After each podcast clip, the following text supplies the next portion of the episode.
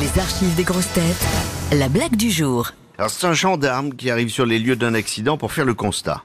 C'est un motocycliste qui vient de percuter et renverser une très forte dame sur un passage piéton. Alors le, gendarme s'adresse au motocycliste, lui fait écoutez, euh, franchement monsieur, je comprends pas, une dame de ce gabarit, vous avez vu quand même, euh, on la voit de loin.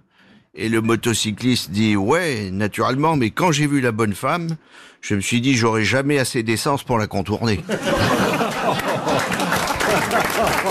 C'est du beau.